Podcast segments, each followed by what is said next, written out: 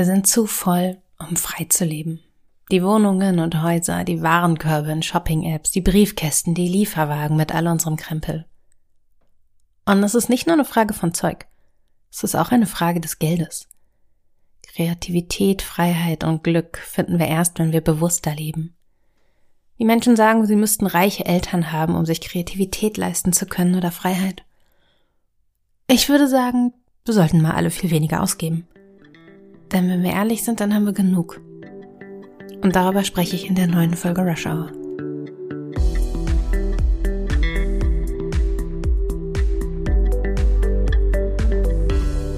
Ich schreibe über moderne Arbeit und ich kenne mich damit ziemlich gut aus, weil ich mich seit Jahren damit befasse. Ungefähr alle zwei Wochen erscheinen auch Diskussionsbeiträge von mir, in denen ich zur Debatte einlade. Und ganz oft geht es da um Arbeitszeit, Organisation, um Strategie und Fairness. Und in jeder Woche veröffentliche ich Texte zur Wissenschaft der Arbeit, spreche mit Expertinnen und Experten und verbreite Wissen. Das klingt toll, oder? Das macht super viel Spaß und es gibt da draußen jede Menge Leute, die mich dafür hassen. Hass ist ein großes Wort, ich weiß. Aber die hassen mich wirklich. Und ich will jetzt nicht die Beleidigungen aufzählen, die ich jeden Tag lese, aber mir ist ein bestimmter Aspekt wichtig. Denn ein Vorwurf wiederholt sich. So modernes Zeug könne ja nur schreiben, wer reiche Eltern habe. Und ich würde mich jetzt sehr gerne lang und breit dafür rechtfertigen, denn ich habe keine reichen Eltern. Und ich fühle mich von diesen Aussagen massiv angegriffen. Was aber wahr ist, ich arbeite als Selbstständige freier als Festangestellte mit fixen Stunden es tun. Und ich verdiene viel weniger als andere mit meiner Ausbildung. Und ich gebe weniger Geld aus, weil ich irgendwann einfach genug hatte. Und das führt zu Kreativität und Freiheit, Unabhängigkeit und es gibt mir Sicherheit. Heute erzähle ich etwas über mein Verhältnis zum Geld und darüber, wie es sich gewandelt hat. Ich beginne am Anfang. Ich bin nicht reich geboren. Im Gegenteil. Noch dazu ist mein Vater früh gestorben und meine Mutter und ich, wir hatten kein Geld, wir hatten Minusgeld. Schulden aus dem Hauskauf, bis ich ein Teenager war und dazu ein geringes Einkommen. Es war immer genug zum Leben und es war nie genug, um in so einer konsumgeprägten Welt dazuzugehören. Kein Geld zu haben soll angeblich den Charakter stärken, aber das tut es nicht. Kein Geld zu haben lähmt und schließt aus. Ich habe mit 14 angefangen zu arbeiten und das war sicherlich auch gut für mich, aber es war auch eine Anstrengung, die andere Menschen nicht hatten. Und ich habe eine Freundin, die in einer ähnlichen finanziellen Situation aufgewachsen ist und die hat wirklich hart gearbeitet, um in ihrem Freundeskreis auch nur mithalten zu können. Da ging es gar nicht um einen Konsum, der ihre Bedürfnisse überstieg, es ging nur um Zugehörigkeit. Die hat am Schluss so viel gearbeitet, dass sie in mehreren Anlaufen ihren Schulabschluss nicht geschafft hat.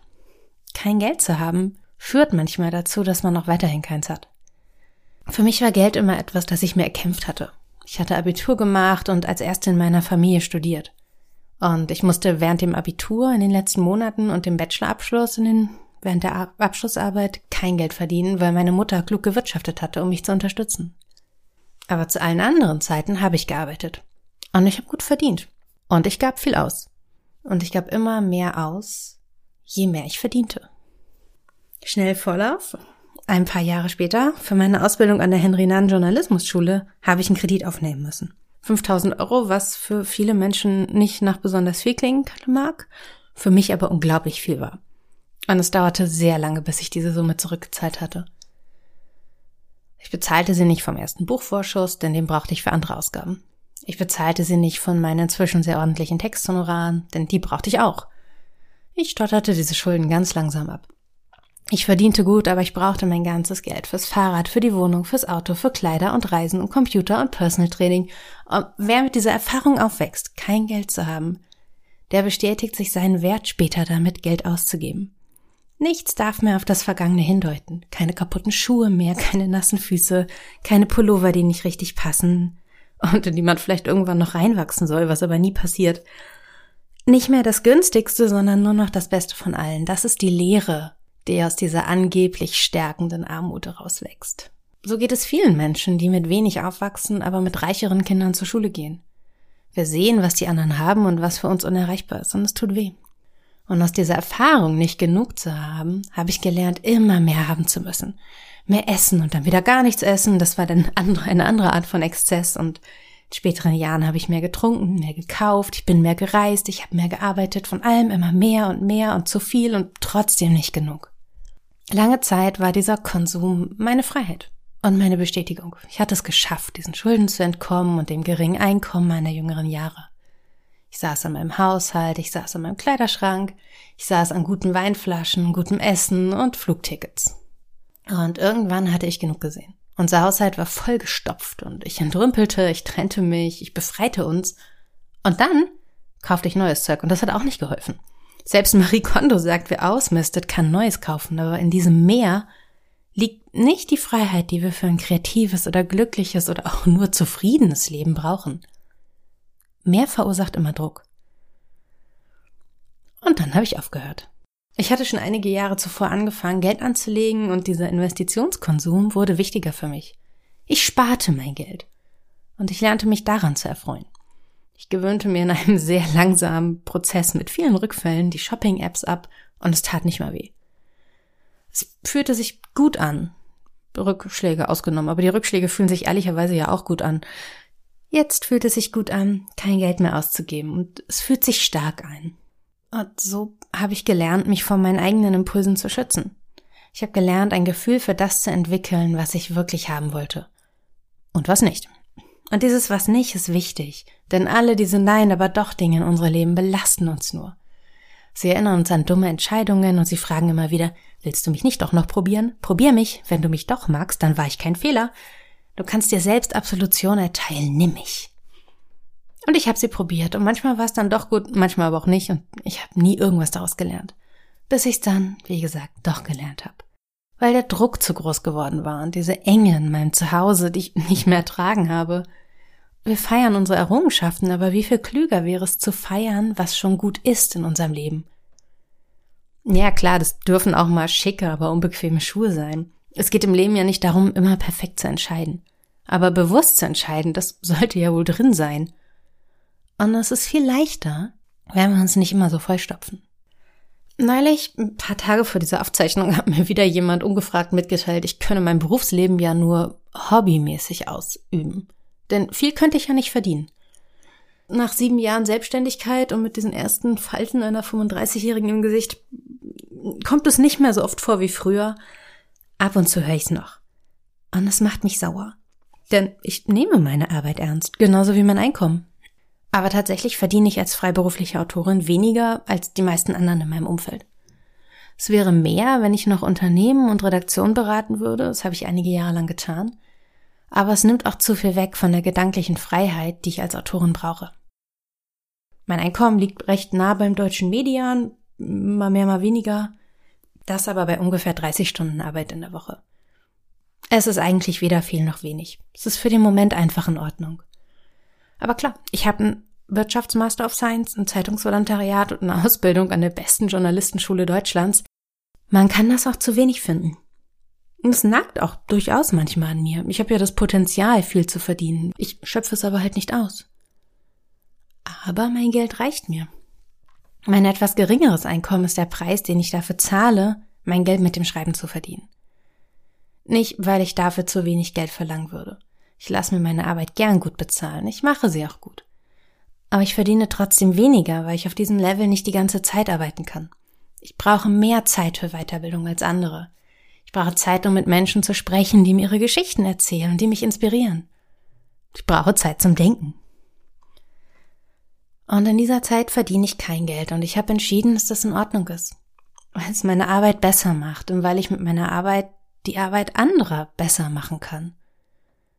Und diese Wahl kann ich treffen, weil ich Konsum durch Kreativität ersetzt habe und durch Freiheit. Und mir ist völlig klar, dass das total abgehoben klingt, aber tatsächlich ist es ein einfacheres Leben. Ich kaufe weniger und kann mir deshalb mehr Freizeit erlauben. Es ist, als würde ich von einer Firma für einen Geldschein eine Stunde Freiheit kaufen. Nur, dass ich diesen Geldschein vorher nicht verscheuern muss. Ich habe mir mein Einkommen früher auch mal anders vorgestellt.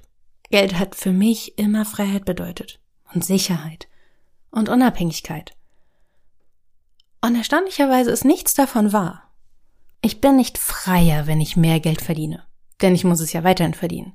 Ich bin nicht freier, wenn ich mehr Möglichkeiten beim Konsum habe, denn das ganze Zeug muss immer irgendwo hin und es will benutzt werden und getragen und das ist fürchterlich anstrengend. Ich spreche nichts davon, nicht mehr zu kaufen. Esst gut, zieht euch schön an, reist, ich mache das auch alles. Kein Mensch sollte einen Zwang ausüben auf die Entscheidung anderer. Auch nicht, wenn es um Konsum geht, auch nicht, wenn wir denken, es sei zu deren Besten. Aber ich habe mein ganzes Erwachsenenleben lang Geld ausgegeben für Dinge, die mich trösten sollten. Meine Jeans, meine Kleider, meine Schuhe, mein Wein. Meine Leggings sollten mich schneller machen, mein Mantel mich eleganter und der nächste Mantel auch und der nächste Mantel auch und es ging immer so weiter. Es hört niemals auf. Ich habe eine Wohnung voller Dinge, die irgendwas mit mir tun sollten, aber für mich tun sie das nicht. Ich muss es selbst machen. Und das kann ich nicht, weil ich ein Lagerhaus geschaffen habe, das verdammt verwaltungsintensiv ist. Ich hatte viel zu viel mit meinem Zeug zu tun, um zu leben. Und das ist keine Freiheit, das ist anstrengend. Das lässt keinen Raum für Kreativität und für diese Kreativität wäre ich ja nun mal bezahlt. Absurd eigentlich. Mit einem bescheideneren Leben lebt es sich günstiger und freier, gerade wenn man, wie ich, aus gesundheitlichen Gründen weniger leistungsfähig ist. Ich kann nicht so arbeiten, wie anderes tun. Meine chronische Schlaflosigkeit ist momentan zwar moderat, aber das ist das erste Mal in meinem Leben. Ich habe diese Zeilen aufgeschrieben um fünf Uhr am Morgen, weil ich seit zwei Uhr wach war und wusste, dass vor mir kein produktiver Arbeitstag liegen würde. Jetzt oder nie mehr. Und wer so schlecht schläft, der wird öfter krank. Ich habe seit dem vergangenen Sommer jede einzelne Erkältung mitgenommen, die meine Tochter aus der Kita mitgebracht hat. Ich bin öfter krank als sie. Aber ich kann damit umgehen. Ich kann morgen arbeiten statt heute. Ich kann weniger arbeiten und dafür fokussierter. Und ich kann mich erholen, damit bald wieder bessere Zeiten beginnen. Denn wenn wir uns nicht erholen, wird niemals irgendwas besser. Auch das gehört zum Aspekt der Freiheit. Ich kann wählen, meine Gesundheit über den Druck des Verdienstes zu stellen. Und es geht nur, wenn ich nicht so viel Geld ausgebe, dass es mich in eine Situation drängt, in der ich mehr arbeiten muss, als mein Körper es gerade aushält. Mehr Geld zu haben ist auch nicht sicherer, denn mit höheren Fixkosten steigt die Fallhöhe, falls aus irgendwelchen Gründen das Einkommen wegbricht. Und so wie die Unternehmenswelt heute gestaltet ist, ist das für Angestellte auch nicht unwahrscheinlicher als für mich als Selbstständige. Sicherheit bietet Geld nur dann, wenn wir es sparen. Und sparen können wir nur, wenn wir aufhören, es auszugeben. Solange ich einen großen Teil meines Einkommens in Dinge und Erlebnisse investiere, die ich für zwingend notwendig hielt, war es völlig egal, wie viel ich verdiente. Es war nicht genug da, um zu sparen, denn ich hatte es ja ausgegeben. Und es war weg. Und erst als ich das bleiben ließ, konnte ich sparen. Dieser Mechanismus ist auf mehrere Arten nachhaltig. Wer weniger ausgibt, der wird weniger brauchen, wenn das Einkommen wegbricht. Und er hat mehr übrig, um durch dieses Tal durchzukommen, ohne sich einschränken zu müssen. Und das ist tatsächlich Sicherheit. Finanzielle Sicherheit können wir nur erschaffen, wenn wir anerkennen, dass wir genügend Dinge haben. Und aus dieser Sicherheit kann eine emotionale Unabhängigkeit folgen. Wer wenig ausgibt, der ist auch an weniges gebunden. Mir lässt das den Raum, anderen zuzuhören. Es lässt mir den Raum, mir selber zuzuhören. Zu viel Konsum schreit uns an und er schreit nach noch mehr. Menschen haben Geld und deshalb brauchen sie noch mehr Geld. Aber für die meisten Menschen in den meisten Lebensphasen sind die Grundbedürfnisse gedeckt. Wir leben in einem Land mit einem angenehm hohen Lohnniveau. Wir können reisen, weil die meisten anderen Länder günstiger sind. Wir können uns gute Hotels leisten. Nicht die allerbesten, jedenfalls die meisten von uns, weil die sich durch extreme Preisstrategien abheben wollen. Aber gute. Und ich kenne auch einige Menschen, für die Sachen kaufen in der Corona-Zeit ein schönes Hobby wurde. Social Media wurde ein bisschen langweiliger, also scrollten sie durch die Seiten der Verkaufsplattform. Und sie bestellten Zeug. Ich habe das auch manchmal gemacht. Bis mir irgendwann klar wurde, dass ich mich nicht mal mehr über die Pakete freute. Ich freute mich über den Akt des Kaufens. Nahm die Pakete an, verstaute alles und wandte mich wieder der Schnäppchenjagd zu. Diese Konsumhölle ist auch so ein ewiger Kreis aus Euphorie und Ernüchterung. Die meisten von uns haben genug. Und bevor ihr alle aber schreit, ich sehe die Welt auch. Ich weiß, dass das nicht für jeden gilt. Aber wenn wir uns trauen, uns bewusst zu machen, dass das, was wir selbst erschaffen haben, da ist, dann gilt doch für mich und für die meisten von euch da draußen, es geht uns ziemlich gut. Wir haben genug. Auch weniger zu haben als andere kann bedeuten, dass es immer noch mehr als genug ist. Sobald wir aufhören, auf die anderen zu schauen. Die Menschen sagen immer, Kinder zerstören die Kreativität und nehmen uns die Freiheit. Aber die wirtschaftlichen Zwänge eines Erwachsenenlebens wiegen viel schwerer. Als ich noch Schulden hatte, war ich nicht frei. Ein bisschen Kreativität hat mir dieser Druck gegeben, aber Druck ist eine sehr verzweifelte Form des Kreativseins, wenn wir aus Angst vor dem Abgrund bei höchstmöglicher Geschwindigkeit auf eine Wand zurasen. Das ist ganz lustig, geht aber nie lange gut. Ohne Freiheit gibt es keine Kreativität. Machen wir uns selbst von unseren Kaufimpulsen abhängig, dann sind wir Sklaven unserer Frustration. Trost und Selbstbestätigung, Lohn von Mühen, all das darf Konsum auch mal sein, aber wenn er dabei ein Ausmaß erreicht, das uns belastet, dann schaden wir uns nach einem langen Tag auch noch selbst, indem wir neue Pakete bestellen, die dann ein paar Tage später wiederverwaltet werden müssen. Und ich habe mich gegen dieses Leben entschieden. Das ist ungewöhnlich für Menschen, die mit wenig aufgewachsen sind, dann eine gute Ausbildung genossen haben und die Chance auf hochbezahlte Jobs haben. Aber es ist das bessere Leben für mich.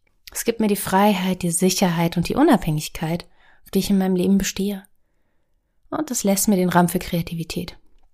Ich könnte meine Arbeit nicht machen, begebe ich mich zurück in diese Zwänge. Wollen wir frei leben, dann müssen wir uns lösen. Die Zwänge außerhalb fühlen sich so hart an, aber viel näher sind die Zwänge in uns. Die Dinge, die wir zu brauchen glauben, die Dinge, von denen wir denken, dass wir sie tun müssen unsere Überzeugungen, unsere Prägungen, unsere Impulse, aber frei sind wir nur, wenn wir die Disziplin haben, uns selbst den Raum zu geben, den im Leben anderer Leute die Pakete und die Rechnungen beanspruchen. Freiheit muss man sich leisten können, sagen die Leute. Aber Freiheit können die meisten Menschen sich schon dann leisten, wenn sie aufhören, Dinge zu kaufen, die sie eigentlich gar nicht haben wollen. Das war's für heute am Podcast Rush Hour. Vielen Dank fürs Zuhören. Macht euch ein paar sehr schöne Tage und bis bald.